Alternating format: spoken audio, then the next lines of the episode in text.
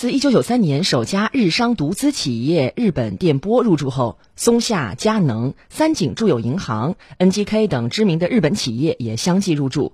苏州高新区逐渐成为长三角地区的日资高地，目前共聚居了日资企业六百一十五家，数量呢位列全市第一。那么，日资企业为什么这么青睐苏州高新区？同时，高新区又将如何持续擦亮东亚合作的金字招牌呢？我们来听广电全媒体记者张良法的报道。欢迎光临全屋百货，小龙虾。昨天是周一，临近中午，在位于高新区长江路的全屋百货负一楼直营超市内，人头攒动。记者了解发现，其中不少都是老熟客。东西还不错，还蛮新鲜，还蛮好吃的，然后种类比较多。我经常来的，第一印象就是全屋人气很旺。苏州全屋百货是由日方百分之百出资，于二零零八年五月在苏州高新区长江路二百一十一号注册成立的综合零售企业。通过提供安全放心的商品和无微不至的服务，如今全屋百货已成为广大消费者的购物天堂。全屋百货董事总经理中村学中村学。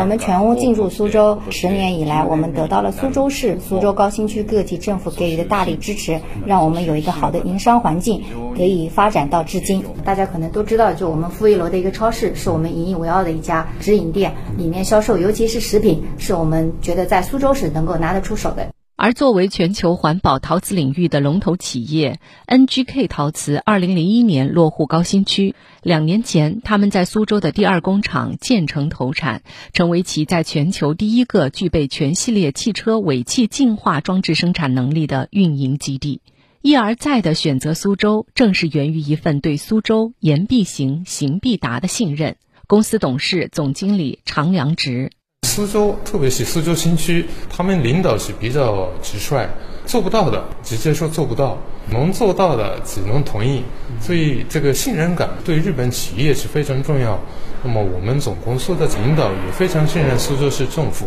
为此我们一直以来不离开苏州。除此之外，更吸引长良直以及更多日本人入住苏州的原因之一，就是这里舒适优越的生活环境。日本人来讲，这这个生活是比较方便，特别是苏州新区有日本人学校，有日资的百货商店，还有大家喜欢吃日本餐厅，集中在淮海街，所以对日本人来讲是第二个故乡一样的感觉。良好的营商环境吸引了越来越多的日资企业来区投资兴业。目前，苏州高新区已经集聚了日资企业六百一十五家，在全区外资企业中的占比超过三分之一，覆盖了新一代信息技术、汽车零部件、通用设备、生物医药和医疗器械等多个行业，形成了较为完整的产业链，同时吸引了四千多日本友人常驻于此。